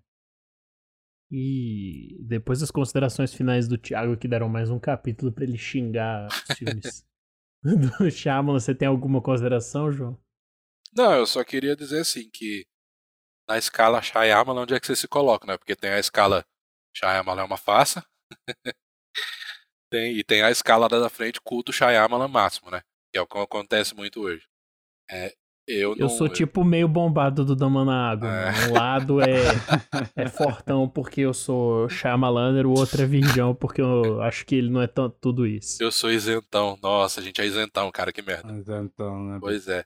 Não, é porque eu acho que, que, que ele tem mais momentos bons, né? Aí eu, eu, a- acho. eu acho, acho. primeiro, eu acho que o Shyamalan é um diretor acima da média, porque eu acho que ele tem momentos que mostram isso. Eu acho que ele é um cineasta que, que eu, consigo ver valor num cin- cineasta que quer experimentar, mesmo que isso às vezes não funcione. E eu acho que no fim das contas, mesmo assim, ele é um cineasta muito interessante. Ele é um cineasta que que talvez ao contrário do, do Thiago, eu acho que, que essa obrigação de plot twist, ele meio que entende isso, ele tenta dar uma subvertida, porque ele, ele tenta transformar num certo momento da carreira dele o plot twist não numa coisa racional, mas numa coisa emocional. Isso eu, eu valorizo, eu acho legal. É, no fim das contas, eu acho o Shyamalan, Shyamalan um diretor acima da média, e eu acho ele um autor. É, Isso não quer dizer que eu acho que o Shyamalan seja genial, esse gênio que a galera coloca, e esse gênio que a galera não precisa ver o que ele faz, que 90% já decidiu que vai ser uma obra-prima, que é o que a gente viu acontecendo. Mas assim, é, eu não sei, no fim das contas eu ainda eu, eu tenho enorme simpatia ainda pelo Shyamalan, eu vou ver tudo que ele, que ele fizer. É, mas é isso, eu acho que é, é, é totalmente possível você gostar do Shyamalan e não precisar ter uma estátua dele na tua casa, assim. é Pois possível. é, eu, eu tô no mesmo lado. Eu gosto da maioria dos filmes dele. E eu acho que ele é um cineasta que é sempre interessante de se ver o que ele vai É. fazer. Porque mesmo quando ele tava lá embaixo, ele tava se desafiando. Quando ele tava lá em cima, ele tava se desafiando. Ele está sempre fazendo coisas novas. E aproveitando isso, a minha consideração final é, pelo amor de Deus, faça um filme B com, tipo, sei lá, mano, 100 milhões de dólares de orçamento, protagonizado pelo Nicolas Cage, dirigido pelo Shyamalan, mano. É isso.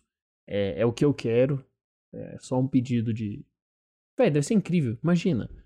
Ele com uma grana do cacete, botando o Nicolas Cage pra ser o Nicolas Cage. Vai ser pior do que o...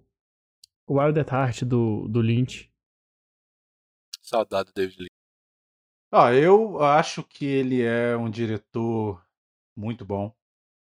Eu tenho dúvida se ele tá acima da média, pela instabilidade da carreira dele. Porque pra mim ele tem quatro filmes bons. Desses quatro, dois são muito bons, né? Que é o Sexto Sentido Corpo Fechado. Tem seis filmes que são horríveis, é, em escalas diferentes, mas todas elas bem, bem consideráveis, assim.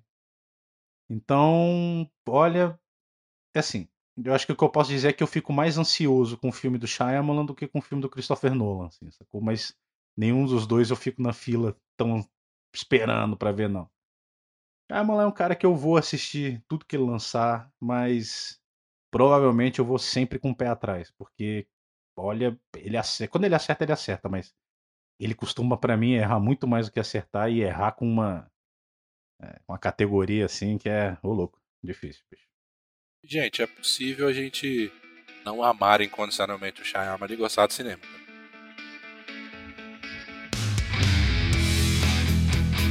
Bom, é, eu vou puxar um gancho, né? Só pra gente terminar rapidinho, para não perder o costume. Uhum. É, já que o João falou de David Lynch, a gente vai fazer agora as nossas recomendações ao final de cada podcast. E eu vou aproveitar para começar falando justamente de um filme do David Lynch. Eu acho que no penúltimo episódio eu recomendei Twin Peaks, né? Que para mim é a obra máxima do David Lynch. Melhor do que Cidade dos Sonhos. Mas eu vou recomendar Cidade dos Sonhos. E está ah, de graça. Ah, você, você reviu? Cidade dos Sonhos? É. Vou rever por agora. Eu tô querendo. Ah, então você vai mudar é, de ideia. Não. não tem como, é impossível, cara. É, é quando você terminar de assistir esse filme, você vai, você é vai porque... voltar aqui, você vai querer Tudo regravar. Bem, mas é porque. Sacanagem. é porque Twin Peaks, ele, tudo que o Lynch fez combina em Twin Peaks. Tudo, tudo, tudo, tudo. Mas enfim. É, o Cidade dos Sonhos, ou Mulholland Drive, tá disponível de graça no Sesc Digital. Você bota no Google Sesc, Sesc em casa, Sesc Digital, Cidade dos Sonhos. Até o dia 28 de agosto de 2021 ele tá de graça. Então, é, vale muito nossa. a pena. É, uma, é um dos maiores Esse... filmes do século XX, cara, sem dúvida. Não. Eu acho que é do cinema. Sim, sim. É, sim, sem dúvida. É um fi esse é um filme que eu encho a boca pra falar que, que coisa maravilhosa. Meu Deus do céu. É mesmo, cara. Esse filme e é uma de graça, de meu Deus. A minha recomendação, ela tá no Netflix. E é um filme de ação e terror, um thriller que é Céu Vermelho Sangue. É, assisti por recomendação de um amigo, né, que gosta muito de filme de terror e elogiou esse, eu fui atrás. E cara, olha só, me surpreendeu. A história é basicamente uma mulher misteriosa precisa é, viajar de um continente para outro com um filho. Né? Só que tem um porém, ela é uma vampira. Não tô dando spoiler não, tá gente? Isso daí é, tá na capa do filme. É... Então tem, tem todo um problema aí, né? Não pode pegar sol, aquela coisa toda. Só que esse avião é atacado por um grupo de terroristas, né? E as coisas começam a fugir do controle. É legal porque tem essa premissa, tipo, soltaram um vampiro num avião. Então tem uma coisinha meio de cobras no avião, aqueles Nexon na Planta, que é do caralho, eu adoro aquele filme. Mas ele não tem esse lado B daquele filme, né? Ele entra muito mais de cabeça na ação e no terror. Eu acho que o diretor é o Peter é, Thornworth, não sei falar isso direito. Ele é o escritor daquele filme A Onda, alemão, não sei se vocês já viram, que eu gosto bastante Sim. desse filme. The Way. Já. E ele tá eu dirigindo e esse todo filme. mundo no ensino médio brasileiro. É, né? É porque esse não é do meu, do meu ensino médio, a gente é. assistia era transporting mesmo. Era outra coisa, Nossa, era barra pesada. É, no meu foi e a Corra Onda Lola, e o... E, é. Teve o Com o Mestre também. com Carinho e a Ilha das Flores. Esses foram os meus. A Ilha das Flores Cara, também. Ilha, Ilha das, das Flores, Flores é universal, né? Foi esse, Ilha das Flores e Kids também para mim, junto com o transporte. Nossa, bom, é, cara. ensino médio é Aí, de verdade. Você estudou, o Thiago estudou na prisão, cara. Era foda, né, bicho? Os caras é colégio de padre, meu irmão. Eles botavam essas coisas pra gente ficar Caralho. assustado. É, é, foi foda. Enfim. É, é, o diretor da, da Onda, né? E eu acho que ele constrói um, um aspecto de horror no filme muito legal. E é um filme que fala sobre maternidade. Né? Então tem, um, tem um, um, lance interessante. E até o vilão do filme, que ele é caricato, e eu acho que pra mim, né, prejudica um pouquinho. Depois ele meio que se justifica nessa caricatura para tornar um vilão assustador, ameaçador mesmo. Isso é bem legal. E o filme tem um, um, um estilo, né, uma narrativa também nas cores, né, como ele mescla o verde, o amarelo e o preto, principalmente. Cada uma dessas cores está relacionada a um personagem, e o vermelho também a um personagem, né? E a forma como ele vai jogando essas cores na tela quando esses personagens estão juntos é bem interessante, mostra muito a dominância de cada um também. Então é um filme que tem uma linguagem legal, que tem uma história interessante, que tem uma ação que funciona e que tem um terror que, cara, dá para causar um medo. E a, a construção do vampiro É um vampiro assustador, a evolução do, do, dessa metamorfose que ela vai passando ao longo do filme, que outras pessoas vão passando ao longo do filme. É legal, a forma como o diretor vai revelando, enfim, não vou falar demais para não estragar. Então minha recomendação dessa vez é Céu Vermelho Sangue, um filme de terror original da Netflix. Me diverti bastante, acho que vocês vão gostar também. Pois é, eu nem falei a sinopse de Cidade dos Sonhos, porque eu vou falar, não vai ter nada a ver o filme, o pessoal vai ficar puto. É, Vai é só melhor. falar, é, É filmaço. difícil, né? É Você difícil falar falar sinopse é sinopse, meio é. difícil. É, né? filmaço. E esse do Thiago eu achei interessante, vou dar uma olhada É legal, é depois. legal. Bom, a minha vai ser uma série, que é, eu percebi que é o que eu tô quase sempre fazendo aqui, estou traindo o cinema, mas é uma série chamada Ted Lasso. Talvez muita gente já ouviu falar aí, Nossa, né? Ela, ela virou uma pra ver. queridinha. Eu tô curioso pra ver. E é uma série que tá no- na Apple TV. Sei que não é a maioria das pessoas que assinam, mas enfim, quem quer ver, vê, É. né? Quem quer ver, dá um jeito. Mas é uma série que o Jason Sudeikis, ele, que é o Ted Lasso, ele interpreta um técnico, ele era um técnico de futebol americano nos Estados Unidos, ele ganhou o campeonato, agora eu não me lembro se é um se é qual, qual liga que ele ganha, mas eu sei que ele ganhou. E enquanto isso, né, na Inglaterra, a, a Rebeca, que é uma acabou de se separar do marido, o marido ele era dono, ele é dono de um time de futebol é, da, da Premier League, se eu não me engano é Premier League, é, ou uma baixa, desculpe, eu realmente entendo muito pouco de futebol. Deve ser da, das E- quatro primeiras divisões. Que é o. É, é de uma divisão. E que eu não lembro se é da Premier League, se eles estão, tipo, quase pra ser rebaixados da Premier League, eu não tô lembrado agora. desculpa. Mas enfim, aí a Rebeca, ela acaba ficando com o time, né? Porque tem uma separação ali. E. E ela. pra- Isso que eu tô contando, gente, não é um. Assim, é a premissa da série, não tô contando nenhum spoiler aqui. Mas ela meio que. que, que pega o Ted Laço e que contrata ele pra vir para os Estados Unidos pra tentar um tipo de futebol. Só que lembrando que ele é técnico de futebol americano, ele não entende nada de futebol. Porque ela, na verdade, ela quer meio que se vingar do marido, né? Ela quer que o time se afunde, então ela chama o cara que ela acha que vai ser ruim pra treinar o time. Então, assim, a, a, a- trama da série é o cara ter que treinar esse time de futebol, né? O time tá só perdendo, tá aquela tragédia. E só que assim, o, a grande coisa da série assim é o otimismo, o otimismo inabalável do, do Ted Lasso. O Ted Lasso, ele é um personagem com um otimismo fantasioso, impossível. É um tipo de otimismo que você não vai ver em lugar nenhum. É um tipo de otimismo que você pode se irritar, inclusive. Se você vê alguém na sua frente, assim, provavelmente você seria ficar puto. Você falava, cara, você é muito chato, você é muito feliz. Você, você não, não- ninguém pode ser feliz assim o tempo. Ninguém pode ver só o lado bom da vida o tempo todo que nem você. Mas esse é o lance da série, porque a série é construída de uma forma quase como se você estivesse vendo um, ah, sei lá, é- é- é- ele tem uma estrutura bem de novelinha, assim, bem, bem, bem bobinha. é, e né, às vezes ela me lembra até Glee. Não tem nada a ver com Glee. Tô dizendo Glee porque Glee era aquela série assim, né?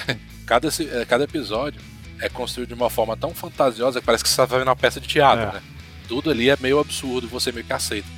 E o Ted Lasso, ele é sério assim, todo- cada, cada episódio do Ted Lasso é um episódio onde você sabe tudo que vai acontecer. Ele é tão. É tudo tão comum, mas a graça não tá nisso. A graça tá em você. Em como a série pega esse otimismo do Ted Lasso e faz você gostar dele. Faz você aceitar isso. Não só faz você aceitar. A série faz você olhar pro Ted Lasso e falar, caraca, velho, eu acho que isso era tudo que a gente precisava, sabe? tipo assim, no, no tempo que a gente tá vivendo, é, Ted Lasso é quase um, é quase um remédio mesmo, cara. Que bom. Então a série é construída de um jeito bobinho, entre aspas, mas o bobinho aqui não é uma coisa ruim, não nessa série. Então ela usa vários, até meio pessoas bem estereotipadas, assim, você tem é, é tudo feito assim, é tudo feito para cada personagem é, tá, tá numa situação ruim e de repente encontrar algo bom para se redimir, é isso. É quase que a estrutura de todo episódio. Mas ele faz de maneira tão doce, tão honesta, e que, sei lá, é, e o Jason Sudeikis tá maravilhoso na série. Ele passa uma verdade muito grande. Isso que é a coisa importante. Eu acho que talvez se fosse outra pessoa, você simplesmente estaria chato, mas o, o Jason Sudeikis faz isso muito perfeitamente bem.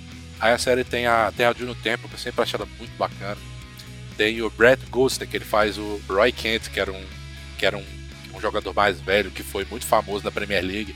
E ele é um jogador carrancudo, assim, meu. E assim, ela usa esses estereótipozinhos, mas de maneira a encaixar com essa coisa de personagens buscando o lado bom da vida. Então, tipo assim, isso é legal. É, é uma série otimista, é, é, quase tolamente otimista, mas honesta.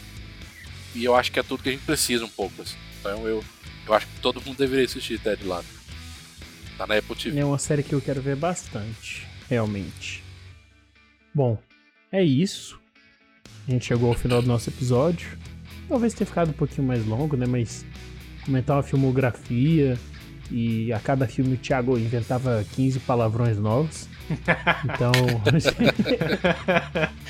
é, então, muito obrigado pela audiência. Não se esqueça de seguir a gente nas nossas redes sociais, né? A rede social do Era uma Vez no Cinema, que é o arroba podcast no cinema no Instagram, arroba cena pós-crédito no Instagram e arroba site o 7 no Instagram também. Gente, muito obrigado. Espero que vocês não me odeiem. O Shyamalan é, mas fazer o quê? A culpa não é minha, a culpa é dele. Manda ele aprender a dirigir direito. E. Nossa, Ave pra fechar bem, né? Gente, é, é, brincadeira, viu? O cara é bom, assim, eu gosto, de, eu gosto de algumas coisas, tem muito problema, mas não dá pra sacanear, não.